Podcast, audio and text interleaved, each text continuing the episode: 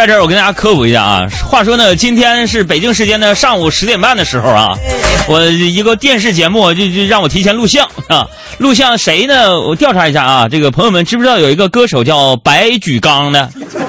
嗯，门纲木科属种，白举纲，野草种啊。呃，新专辑叫《野草》嘛啊，然后就跟那个白举纲我俩正在聊天呢，我说这个我们节目经费有限呢，是不是？我说小白白举纲啊，你这个。给我节目创作一个主题曲吧，咋的行。然后这帮导演就把那个衣服给我换上了，猫给我抱上了。结果他在那边唱，猫激动了，一激动奋力挣脱我的怀抱，咵嚓一脚后蹄蹬在我的小肚肚上面，结果哗哗流血呀！给我说实话，你们是不是有人诅咒我了，在这叭叭画小人扎我呢？这不算什么，朋友们。我这肚皮被猫挠出血了，我就发个朋友圈吧。我现在我说我被猫挠出血了，两个小时之前又没有去打针呢。里边一帮朋友就没有个正形，我朋友圈里说啊，猫咬你了，你再咬回去。还有说啊，猫咬你了，这样那就有狂犬病毒了，你这么要找狗再咬一次，以毒攻毒。啊，后来我还是上医院打针了。在这提醒一下大家啊，这个虽然是有些人传言说这个猫咬了挠了没什么事儿，但是提醒大家，为了安全起见，杜绝这个狂犬病在身体上的携带和潜伏期。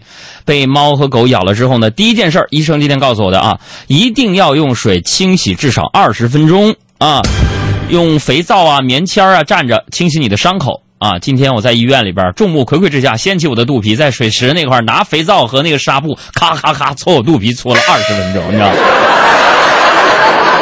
哎呀，哎呀！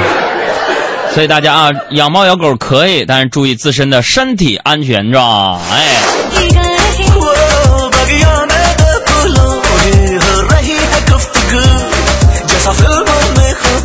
所以今天的节目当中要要送给那些就是曾经被猫和狗咬过的朋友们。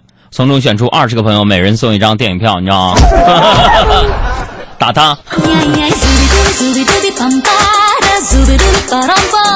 今天是二零一六年的十一月十八号啊，星期五是吧？今天一大早啊啊，这还没上班呢，哎，我就等着下班了是吧？啊，因为起得早嘛，我就赶到台里食堂吃点早饭啊，买了俩包子一碗粥啊，包子咬了一口啊，发现就是没拿纸。啊！我就叼着包子去拿纸，结果一转身被一个妹子给撞了，包子吧嗒掉地上了。哎，朋友们，就那一瞬间呢，我正在想着要不要捡起来呢。就在我纠结的时候，这个妹子已经把包子给我捡起来了。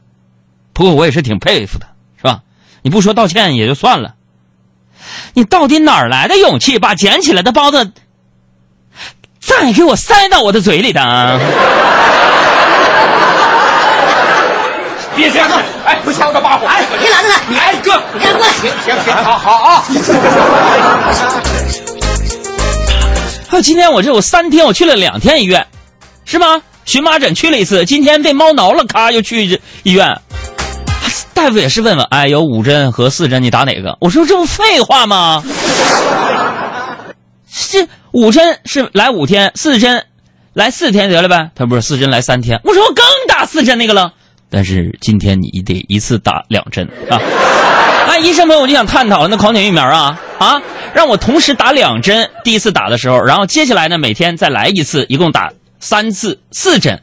那我就不禁要问了，你你今天你那两针为什么一个胳膊给我打一针？你就不能把那个药用一管抽完了之后，可一个胳膊给我打上吗？现在朋友们，我俩胳膊可疼了，在这俩窟窿。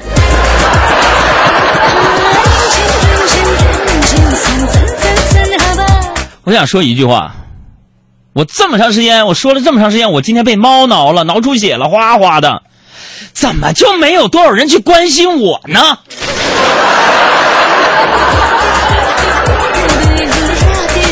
反正一个个叭叭问的还是自己的问题，像张大婷啊，以下念到名字的问题的朋友们，每人送我两张电影票。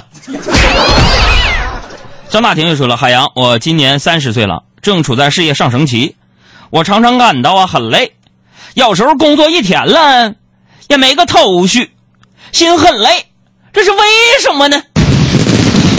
啊，我跟你说，根据我这些年的观察呀，就很多年轻人三十不到或者是刚出头啊，就讲自己是什么看透了、心累了，或者脑子不行了，一凑合就是一天呐，人生没什么意思了。其实我跟你说，都是身体不健康造成的啊！建议每天十公里加上无氧配合，饮食上呢减糖增蛋白，半年之后你就会觉得这个世界上就是啊，没有你干不了的事儿。嚯！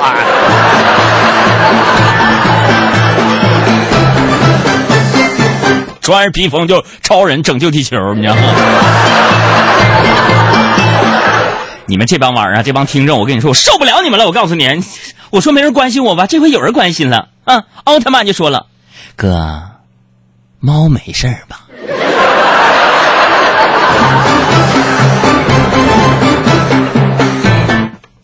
这节人给我拉黑了，就是黢黑黢黑的那种黑。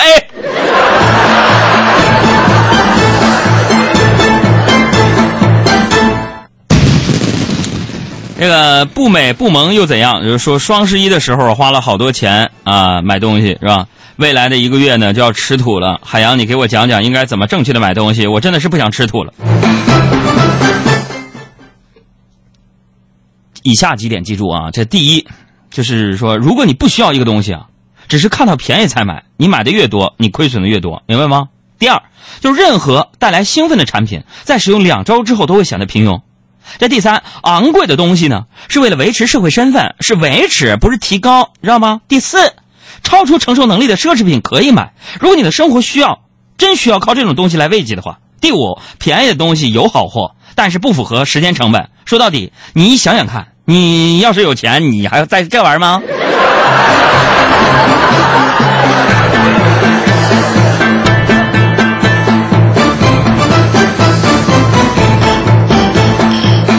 ？Melody 说：“杨哥，今天挺兴奋，是猫精上身了吧？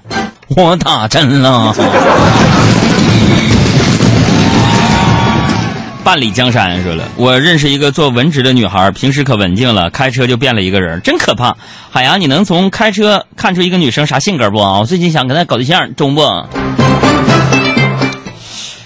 这玩意儿怎么说？这玩意儿就是女生女生性格多样性，就是从开车其实确实是能窥见一斑，是吧？你比如说啊，就是说平时温婉柔和、彬彬有礼，一开上车，我的妈呀，完全变了一个人呐！满嘴脏话，其他司机骂行人闯红灯，动不动就飙起，你知道吧？然后那个另一种女孩恰恰相反，平时粗犷豪放，开着车胆子小的像小猫一样啊。还有一种是最难理解，就他们一边开车一边和导航在这嘎达聊天呢。不对呀，你说的不对呀，转早了吗？这不是？你坐他们的车，我去，闹心去吧。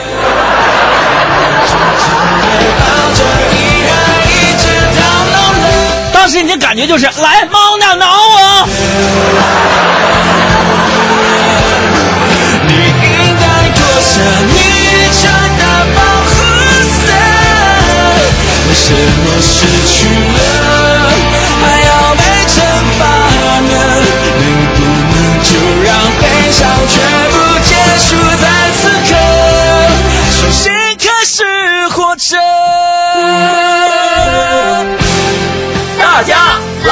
来说笑。呃，这个大米米和小豆豆说，我小时候呢被家里狗咬过三次，都是手指头，每次都是喂我火喂火腿肠的时候咬的。我妈说我咋这么没记性？我要是你妈，我就领你去查查脑部 CT，你知道？亦或是你觉得第一次被咬了，你打狂犬疫苗了，在有效期之内想多咬咬几次，然后把这个买针的钱、买药的钱给整回来？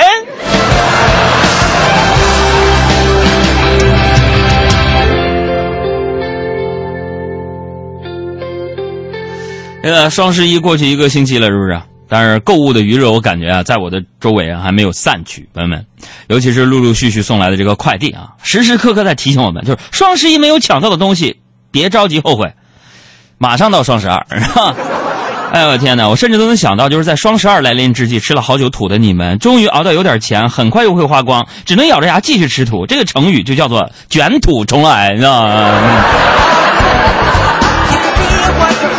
为啥说这个呢？今天呢，来办公室之后呢，被工作室这几个小姑娘工位给惊呆了。每个人座位上整整齐齐的落了大概三四个纸箱，这点我撒谎，我出门让狗咬的。对，真的，每个人大概三四个纸箱子，给我吓的，乍一看我还以为咋的不干了这是。然后我就问小胡，我说你们天天这么个买法，挣这点工资你够花吗？小吴说哥，我们买东西也能挣点钱。我这有一个购物返利的电话，你要吗？我说你确定不是网站而是电话？他说啊，电话。你网购收到货后呢，打这个电话就能返利，不过返的返的不是很多。啊，于是我就抱着试试的心态拨通了这个返利电话，只听见电话那头传来一个普通话不太标准的男生说：“哎，你谁是要上门收废纸箱吗？”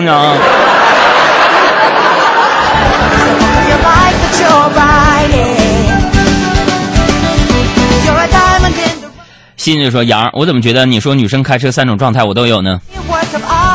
海淀医院急诊科打狂犬疫苗。”